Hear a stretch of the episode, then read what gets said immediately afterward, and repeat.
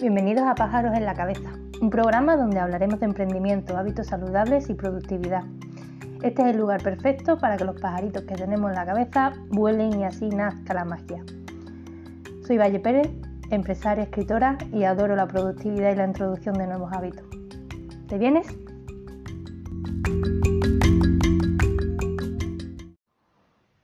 Hola, bienvenido y bienvenida al segundo capítulo de Pájaros en la Cabeza.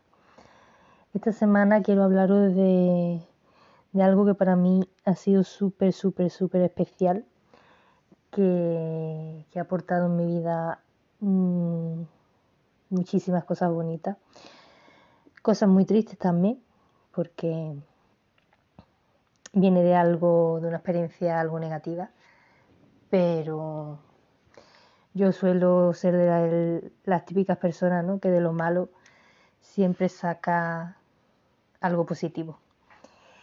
Y, en mi caso, pues es lo que hice con, con un tema bastante duro que me tocó vivir con mi hijo mayor, con Hugo, que ahora tiene nueve años, pero cuando comenzó el cole, eh, Aquí se comienza con, tres añitos, eh, lo que es infantil.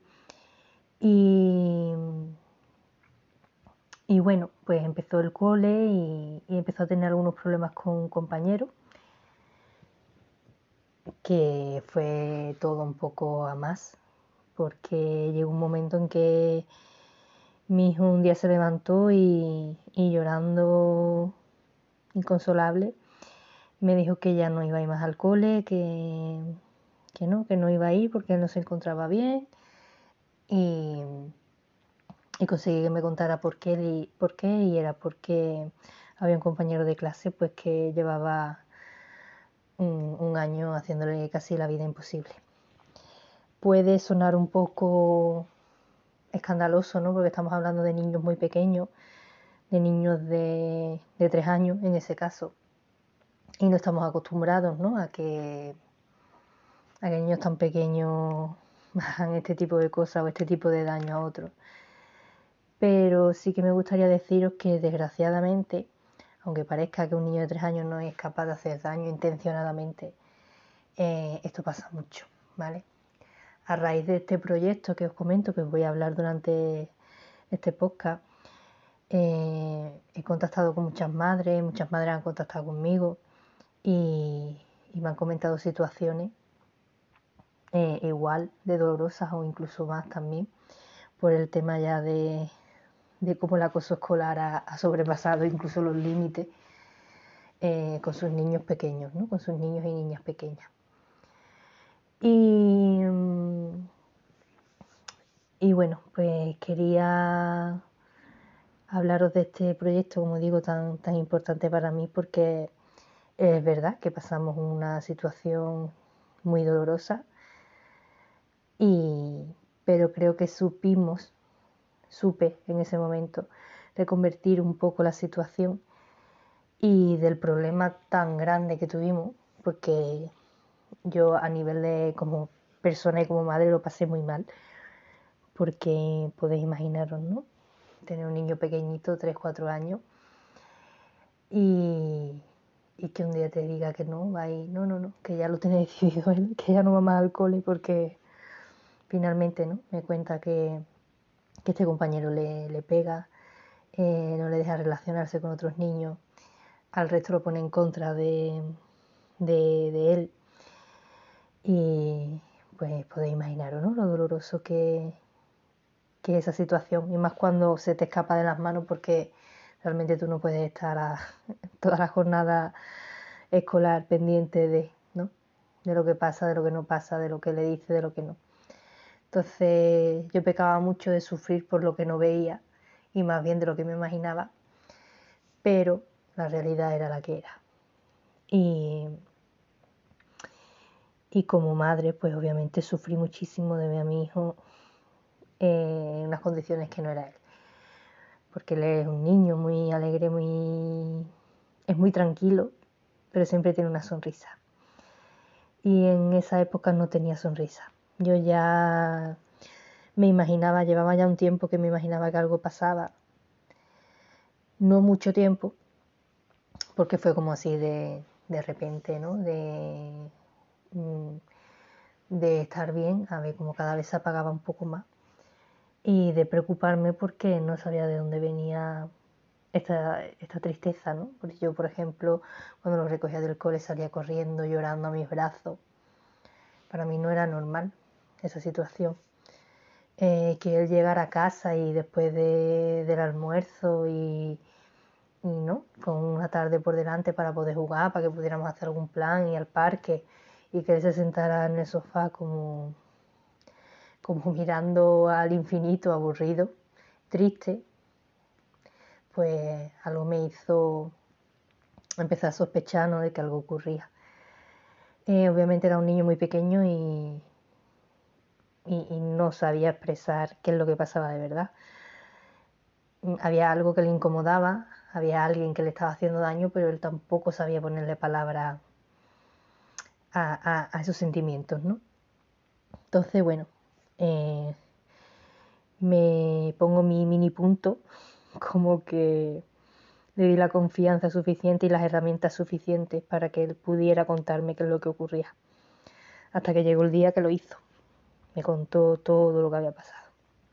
Entonces, lo primero, voy a contaros un poco el, procedimiento de los pasos que yo hice con el colegio para que en el caso de que alguno de vuestros peques pues sufra acoso escolar o lo esté sufriendo desgraciadamente ahora en este mismo momento tengáis un poco de como una visión un poco más global ¿no? de, de, cómo fue mi situación, la mía y la de mi hijo, y, de cómo yo lo pude ayudar y, por lo menos espero que os sintáis un poco más, mm, no sé cómo decirlo, contenido, abrazado, aunque sea la distancia por mí, de, de que sepáis que todo se arregla, aunque el momento es muy duro, muy duro, muy duro y aunque veamos que, la situación no para,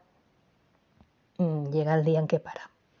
Llega el día en que para y llega el día en que nuestros niños vuelven a sonreír y sobre todo si le damos las herramientas necesarias para que se defiendan y para que pongan límite, llegará el día que ellos mismos digan, basta, hasta aquí, no te permito más. Eh, como os decía en mi caso, al, comunicarme esto mi, mi niño, pues lo primero que hice fue hablar con la seño, porque obviamente ella era la que estaba toda la jornada escolar con ellos y, podría darme un poquito más de información de cómo era la relación, de si había visto algo raro, de todas estas cosas.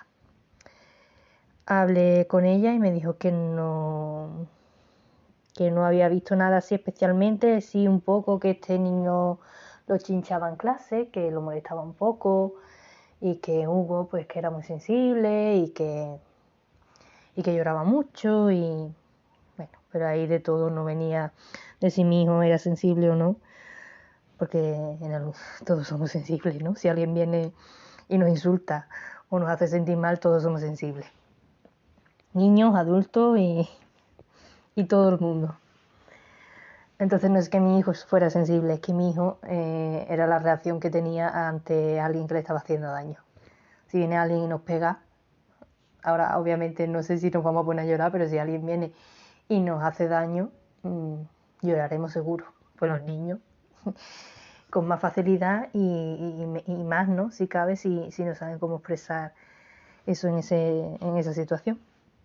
Entonces, bueno, pues lo puse en conocimiento de, de su tutora, me comentó, bueno, lo que os he comentado, que, bueno, estaría pendiente de, de que veía, si veía algo algo diferente o alguna reacción de uno al otro o bueno, en definitiva que iba a estar pendiente de, ver qué ocurría. Eh, yo intentaba mantener contacto con ella todos los días para que me fuera contando y, bueno, pues la situación parece que no mejoró mucho porque sí es cierto que me dijo que, que sí, que ella había visto que le pegaba, que había hablado con el niño en cuestión, que le habían explicado que no se podía pegar a los compañeros, que había que tratarlo bien, que bueno, en fin, todo lo, lo que se le suele decir a los niños cuando se le quiere cambiar una conducta. Yo pedí una tutoría con ella, claro, una no muchas. Eh, pedí una tutoría en conjunto con los padres del niño. Eh, me puse en contacto con los padres del niño también en cuestión. Que al principio parecía como que querían ayudarnos un poco, porque al final, yo siempre lo digo, eh, los primeros que tienen que saber qué ocurre, estos son los padres del que agrede porque si ellos no lo saben no van a poder poner solución nunca, porque no pueden saber qué hace su hijo si ellos no están allí. Y si nadie les avisa, pues entonces poco van a poder aportar, ¿no? Yo, si en mi caso me pasara, que espero que no, eh, sería la primera que intentaría poner soluciones para que mi hijo dejara de hacer ese tipo de cosas le prestaría la ayuda necesaria para que él no hiciera ese tipo de cosas. Pero bueno, eh, parece que todo el mundo no piensa como yo. Eso ya lo aprendí también hace mucho tiempo. Y, bueno, tampoco obtuve mucha ayuda por, por, parte de esta familia. Yo lo comentaba, lo comentaba porque pensaba que tenía la confianza suficiente para hacerlo. No lo comentaba con ningún tipo de maldad ni con nada de castigar a tu hijo, no, no. Mi, única intención era que ellos fueran conscientes de que su hijo hacía daño a otros y que lo hacía intencionadamente y que aún así lo seguía haciendo. Que si había algún problema que solucionar con él, pues que lo pudieran trabajar desde casa. Pero bueno, no tuve la suerte que yo que yo creía que iba a tener en respecto a la ayuda brindada por parte de esta familia. Ellos se mantuvieron un poco al margen, entonces yo las comunicaciones pues intentaba que fuera por a través ya de la tutora. La tutora lo citó varias veces también para comunicar lo que había pasado, porque yo quería que quedara constancia. ¿Por qué? Porque mi niño estaba mal, porque él no quería ir al colegio, porque él no se sentía seguro, porque, porque tenía miedo. Tenía miedo de que volvieran a hacerle daño. Esa sensación, ¿no? Yo muchas veces lo pienso de un niño pequeño de cuatro años, porque él ya me lo contó casi cuando tenía cuatro años eh, sentirse solo, ¿no? Y él no sabe que, podía pedir ayuda a un adulto. Una vez que yo ya me enteré, obviamente, fue una de las primeras cosas que, que intenté enseñarle. Siempre que necesites ayuda, tienes que pedir ayuda a un adulto. Al primero que tengas más cerca. Si tienes que salir corriendo para, para escapar de tu, de tu agresor, pues tendrás que salir corriendo, no pasa nada. Sales corriendo y pides ayuda. Entonces, bueno, pues fueron desde los tres años hasta los cinco, pues bueno, fueron tres cursos de infantil bastante duros, la verdad. Pero, como digo, no me voy a centrar solo en lo malo, porque, bueno, tuvimos mucha ayuda también por parte del colegio, que nos ayudó mucho. Yo sé que su tutora estuvo muy pendiente de, de, de toda la situación, activa ya cuando vimos que ya que no había otra forma de, de, avanzar con el tema, eh, pues lo que hicimos fue pues, que se activó el protocolo de, acoso escolar y, mi hijo cada vez que salía en clase estaba controlado, estaba controlado por la tutora, la profesora que hubiera, y en el patio pues estaba estaba vigilado por, el resto de profesores, porque en el patio pues no estaba su tutora siempre por el tema de, tenía tutoría o por el tema de guardias y demás. Entonces lo tenían como un poquito más, más pendiente de él, ¿no? De, de si el otro niño se acercaba demasiado, con intenciones un poco negativas, pues ellos estaban ahí pendientes. La verdad que no tengo ninguna queja, que me ayudaron mucho, ayudaron mucho a mi peque, le dieron mucho cariño y mucho, mucho amor. Y mientras tanto, pues yo seguía trabajando con él su, su fortaleza, ¿no? Es un niño pequeño y, yo lo que quería era que, que se sintiera fuerte, de, de, decirle hasta aquí, basta, no, no quiero que me sigas tratando mal. Y, bueno, poco a poco, porque es un trabajo muy lento, poco a poco, son niños pequeños que tienen que aprender a comunicarse, tienen que aprender a saber lo que sienten, a expresar lo que sienten, lo que quieren, lo que no quieren, lo que les gusta, lo que tienes que decirle prácticamente. En, este sentido, lo que quiero explicaros es que, por ejemplo, mi hijo, él era, eh, era su amigo, ¿no? Él lo tenía concepto como amigo desde el primer día de clase porque hicieron como una unión así como, ¿no? De primeras, ¿no? Hubo química y se hicieron amigos entre comillas. Entonces yo lo que quería enseñarle, y le enseñé, era que eso no lo hacen los amigos, ¿vale? Eso no se llama amigos, se llama compañero de clase y ya está. Y yo lo que no quería es que mi hijo se acostumbrara a que las relaciones entre amigos fuera así, las relaciones entre personas que se quieren y se respetan son bonitas, pero no te hacen llorar, ni te hacen sentir pequeño, ni te ignoran, ni te pegan, ni te ningunean, ni muchísimas cosas más. Entonces para mí ese fue uno de los retos más, más, más difíciles. El cómo le enseño a mi hijo estos valores que están dentro de mi enseñanza, porque obviamente yo quería quería enseñárselo a lo largo de su vida, pero a lo largo de su vida, no con marchas forzadas, ¿no? Con, tres años y medio, cuatro, ya eso ya se me escapaba un poco de mis planes.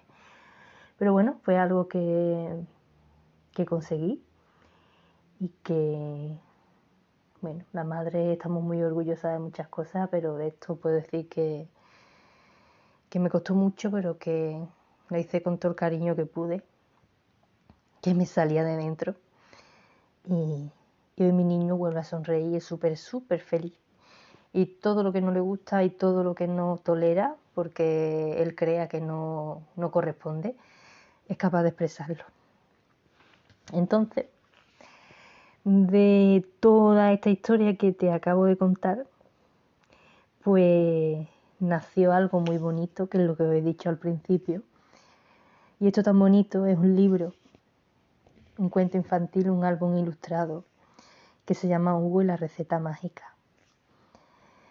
Un día, cuando ya habíamos pasado, cuando ya mi hijo se encontraba mejor, ya fue capaz de, decirle basta a este niño, ya desgraciadamente cuando el niño en cuestión vio que ya no podía hacer nada con mi hijo porque ya él le ponía límites, le decía que no pedía ayuda y, y sabía comunicar lo que el otro le estaba haciendo, pues entonces desgraciadamente buscó otra víctima porque el problema no sabía zanjar.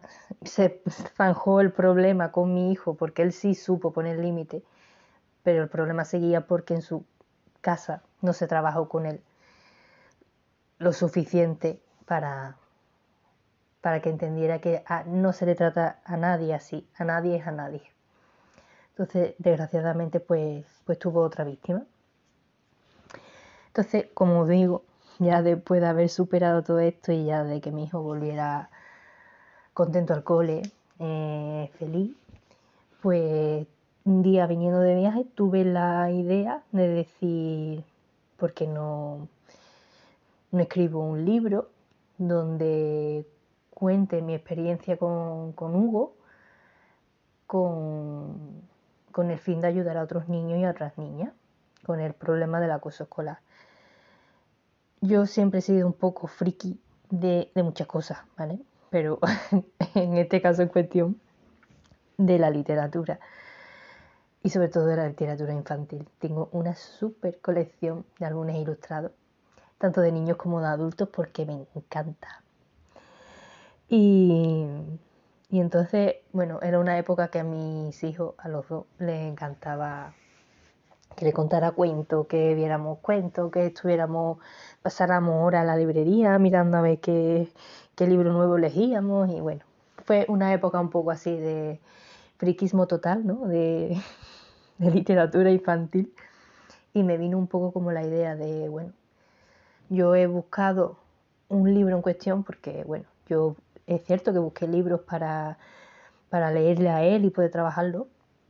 Y me quedé un poco corta. me quedé un poco corta porque no encontraba lo que yo realmente quería. Sí había libros ¿no? que ayudaban con el tema del acoso, pero estaban más, más enfocados a niños más mayores, más tipo 10, 12 años, ya casi entrando en la adolescencia. Entonces eso yo tampoco podía, no podía adaptarlo muy bien a, a mi hijo, porque además eran libros, libros. ¿vale? Eran ya un libro, no era un álbum ilustrado donde te cuenta una historia que tú quieras o no quieras, puedes adaptar un poco. Entonces, como comentaba, pues un día viniendo de viaje, tuve la idea y digo, ¿por qué no escribo yo un libro tal como yo me hubiera encantado tener para ayudar a mi hijo? Y, y yo las cosas no las suelo pensar mucho. En, esto, en este tipo de ideas, yo lo que me gusta, lo que me viene a la mente, lo que me nace, lo hago tarde o temprano lo hago con cualquier tema, ¿vale? Y, dije, bueno, pues venga, voy a escribir un... voy a escribirlo. Me vino como la inspiración, suelo trabajar mucho por inspiración. Y me vino y tenía una libreta y un boli y lo escribí. Lo escribí en... Puedo, puedo decir que en 10-15 minutos yo ya tenía el cuento escrito. Y lo dejé reposar esperamos tampoco mucho, ¿eh? Lo de reposar un par de días. Porque ya es que no se me iba la idea de la cabeza, era como lo tengo y yo lo quiero sacar y yo lo quiero. Como quiero que este libro ayude a otros niños y a otras niñas y a su familia, porque las familias lo pasan mal. Incluso que lo puedan usar mm, profesionales, tanto psicólogos, mm, maestros, mm, no sé, cualquier cualquier persona que pueda ayudar a niños en, estos temas. Y bueno, como digo, lo, dejé reposar un, par de días y la idea seguía ahí y no era capaz de quitármela. Así que pensé, digo, bueno, pues yo voy a seguir adelante. No tengo nada que perder. Ganar mucho, pero perder poco. Así que bueno, empecé a moverme y, empecé a buscar ilustradoras porque tampoco tenía yo tema de publicar libros, ni porque no lo había hecho nunca, la verdad, era la primera vez. Y, buscando, buscando, preguntando a gente que ya había escrito algunos libros y demás, pues contacté con Mireya Barbera.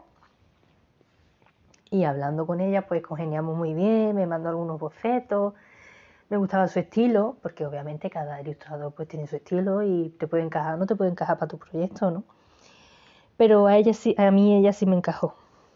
Y, y bueno, le conté el plan que yo tenía con el libro, cómo quería que fuera, cuál era el fin, ¿no? Y demás. Y a ella le gustó tanto también el proyecto que participó. Aquí el problema venía que de las ilustraciones me hice cargo yo económicamente y, pero ahora el problema venía era en sacar un libro. Entonces, bueno, pues me puse en contacto con algunas editoriales. Todas me, dieron negativas, porque obviamente Valle Pérez en ese momento no era escritora y nadie la conocía. Y, y esto de escribir un libro, queramos o no, también va mucho de la mano del marketing, ¿vale? Si ya tienes un nombre, es mucho más fácil que te publiquen porque ya la parte de la publicidad y de que te conozcan ya como que la tienes adelantada. Así que lo entendí sin problema. Yo no me iba a frenar eso, yo seguí con mi proyecto hacia adelante. Estuve buscando opciones, no sabía cómo, porque era, era, era bastante dinero que yo no disponía en el momento para poder invertir en el libro. Si lo hubiera tenido, lo hubiera invertido sin pensármelo.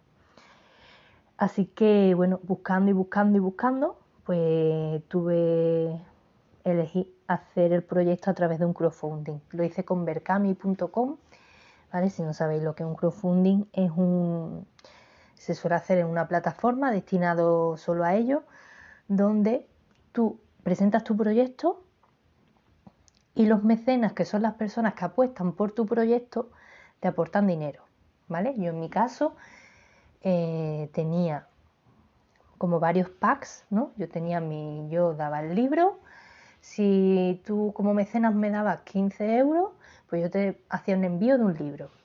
Si tú me hacías un ingreso de 30 euros, todo eso a través de la plataforma de Berkami, eso está regulado y todo fiable, ¿vale? Pues entonces yo te hago un envío de dos libros. Si eres una librería y quieres un pack de, no me acuerdo ahora mismo, ¿vale? Lo estoy diciendo de memoria, eh, de X libros, pues tú me pagas tanto y yo pues te, te envío tantos libros. Eso era el, concepto ¿no? de crowdfunding. Entonces yo lo que buscaba era fondos para poder hacer la, tirada del libro. Porque además el libro es tapa dura, está eh, a 36 páginas a color, o sea que el precio como que se iba un poco. Si es como si fuera un, no es un libro de tapa blanda, ¿no? que suelen ser más, más económicos. El papel también es, más grueso porque es un álbum ilustrado, en fin, bueno, las cosas de impresión, ¿no? que el material de calidad pues sube el coste. Entonces, bueno, pues yo decidí adelante con el crowdfunding, porque yo dije, yo pedí 3.500 euros, que era lo que necesitaba para hacer las, impresiones que quería, mil ejemplares, y, dije, pues voy con todo. ¿Puede salir mal? Sí, pero puede salir bien también, ¿no? Me tiraba más mi, mi cosita de querer ayudar a otros niños porque desgraciadamente sabía que era mucho lo que los estaban pasando mal. al, no saber si a mis miedos, ¿no? O a mis barreras mentales. Así que nada, pues seguí adelante.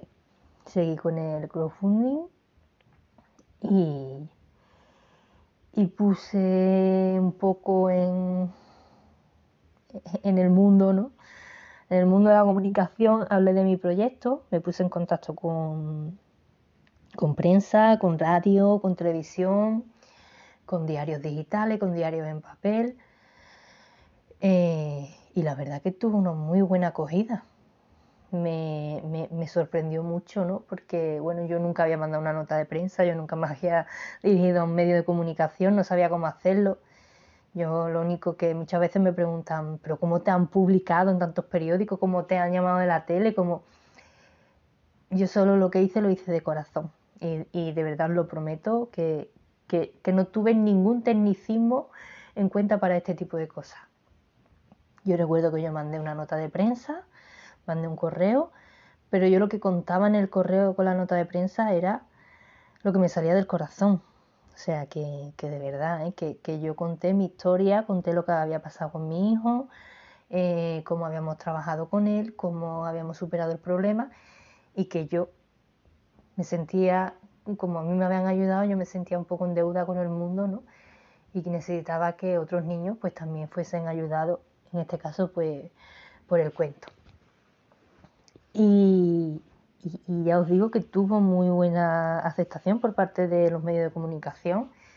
Salí en, entrevistas de radio, en entrevistas de televisión, en, diarios tanto físicos como digitales. Bueno, me ayudaron un montón con, a viralizar un poco el proyecto y yo me sentí súper feliz porque es que estaba viendo que realmente todavía el libro no estaba impreso y estaba gustando, o sea, lo estaba vendiendo, porque claro, con el crowdfunding lo que hace es que tú me das dinero, pero una vez que esté el proyecto hecho, yo te mando el, producto.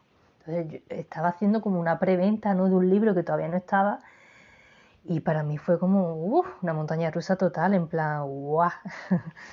lo que estoy consiguiendo cuando yo de verdad esto lo estoy haciendo porque me nace, porque quiero ayudar a otros niños, yo no tenía otro objetivo. Entonces para mí, pues bueno, imaginaron, ¿no? Lo contenta y lo feliz que estaba con fue, fue muy duro también, ¿eh? porque bueno, mover a tanta gente, redes sociales, medios de comunicación, él está ahí todo el día dando bombo de, oye, mm, que tengo un, que quiero sacar un proyecto de un libro que eh, aporta, que eso agota también mucho. Y además yo me comí todo el proceso, menos las ilustraciones que no se me da bien. Entonces tuve que contar con Mirella eh, yo lo hice todo, todo, todo, todo, eh, el plan de comunicación, el, bueno, la edición del libro, la, el registro, los envíos, todo, ¿vale? Me convertí en una editorial en 0,1, que no me lo esperaba y, y me tuve que hacer cargo de todo, con mucho gusto, porque lo disfruté un montón y aprendí también muchísimo. Eh, cuando estábamos haciendo, todavía estaba el crowdfunding en marcha, eh, ASEDEM, que es la Asociación Española de Educación Emocional, también apostó por el cuento y, y me dieron su sello para que pudiera ir en el cuento. O sea que eso es, bueno, ya para mí eso era, ya sí ya era un sueño de por sí, poder sacar un cuento donde ayudar a otros niños. Pues imagínate que yo coja mi libro, como ahora mismo que lo tengo en la mano, porque me emociono mucho. Y pone este libro está es avalado por ASEDEM, o sea, una asociación española, ¿vale? De educación emocional, ha leído el cuento y lo ha validado. Y ha dicho que, que este cuento es válido y respetuoso con las emociones de los demás. Bueno, pues ya un sueño, vamos, a no poder más.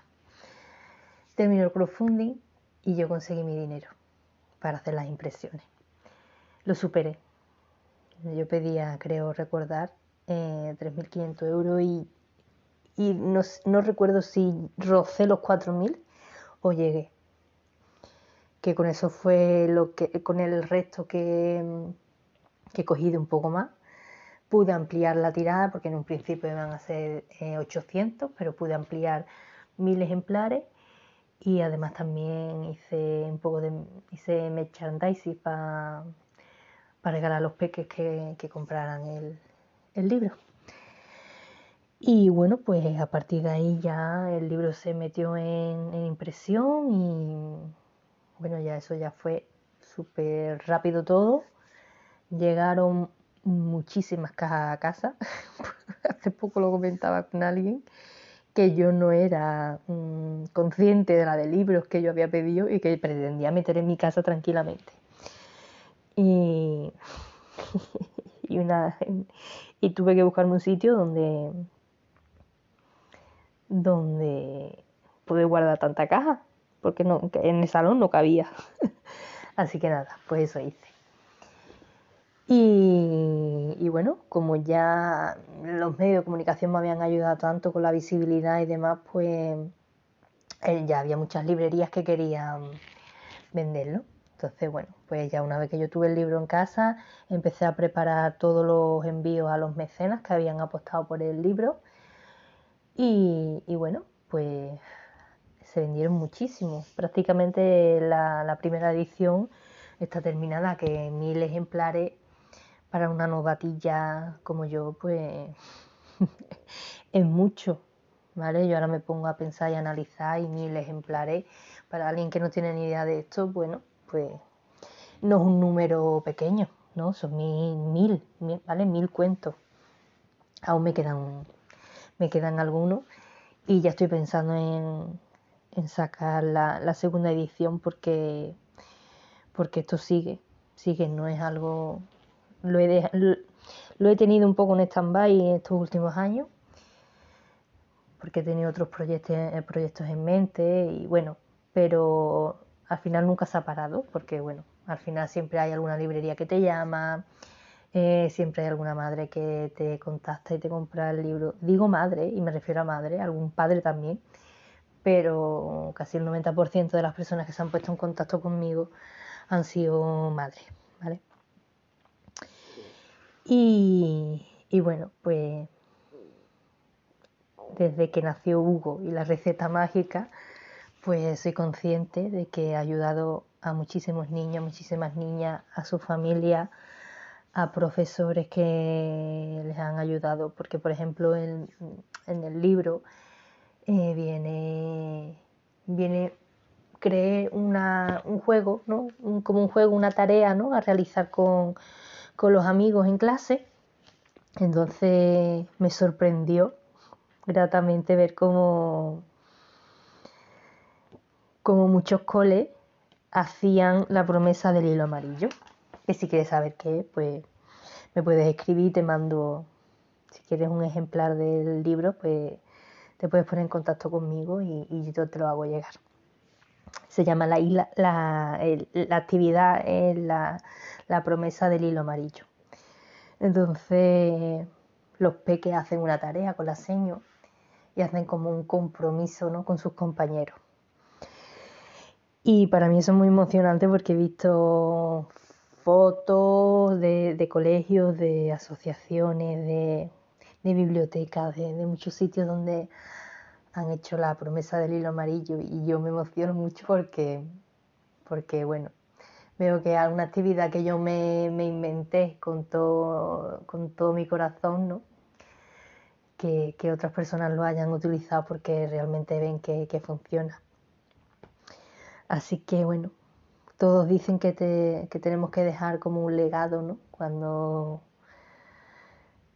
cuando ya no estemos aquí, ¿cuál es el legado que quieres dejar tú, ¿no?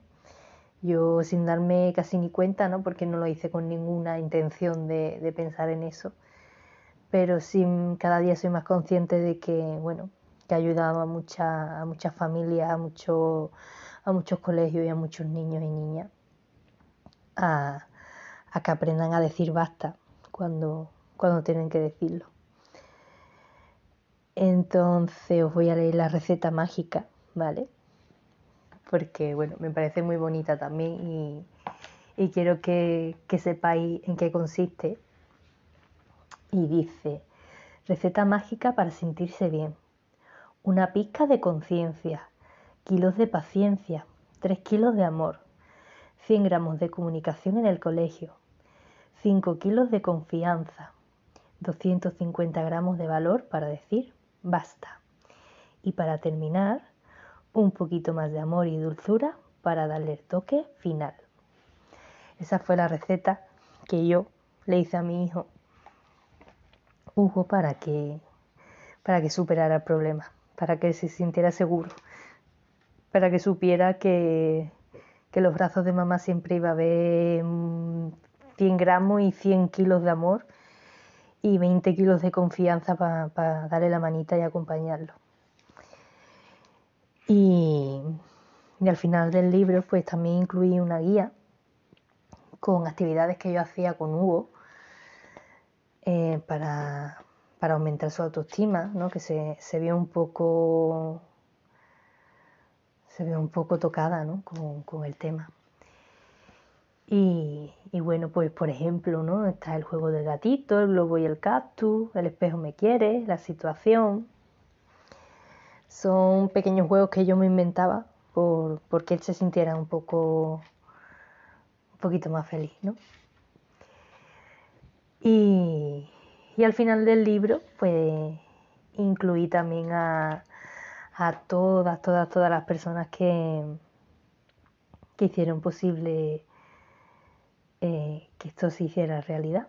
En mis agradecimientos aparecen los nombres de cada persona que me ayudó con su granito de arena a que, este proyecto fuera, fuera posible. Y bueno, me emociona un poco contando el tema, pero es que para mí, bueno, ya digo que para mí es muy, muy, muy, muy, muy importante y de las cosas más bonitas que creo que he hecho en, en la vida.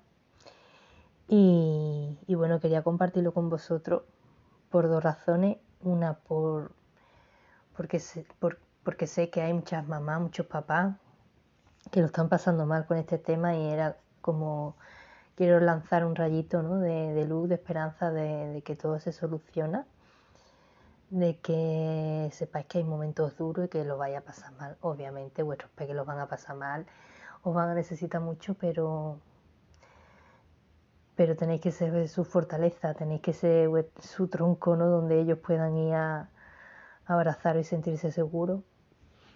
Y yo con mi testimonio quería eso, que, sepáis que, es duro y que se pasa mal, pero que al final todo tiene, tiene un fin y, una salida. Y el otro motivo es porque quiero seguir llegando a, más familias y a más, a más sitios donde el libro pueda estar. Eh, biblioteca, colegio, casas, donde sea, pero que, que llenemos el mundo de mucho jugo y la receta mágica para, para seguir ayudando a esos niños que desgraciadamente sufren acoso escolar. Si alguien pues quiere algún ejemplar, pues se pueden poner directamente conmigo a través de mi página web www.valleperez.com en el apartado de contacto o me podéis también mandar un correo a soy.valleperez.com y, os explico cómo, cómo se hace el tema de la compra y, y yo lo mando corriendo y volando con dedicatoria, con regalitos y con, y con mucha ilusión de que lo disfrutéis de que sigamos ayudando y de que ojalá llegue algún día. Ese va a ser mi legado. De que mi semillita, ¿no? Que pongo en el mundo para que llegue el día en que ningún niño tenga que sufrir más acoso escolar. Hasta aquí el capítulo de esta semana y nos vemos la próxima semana.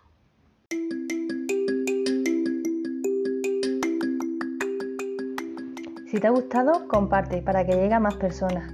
También puedes suscribirte al podcast a través de las diferentes plataformas como iVoox, Spotify, Google Podcast o Apple Podcast.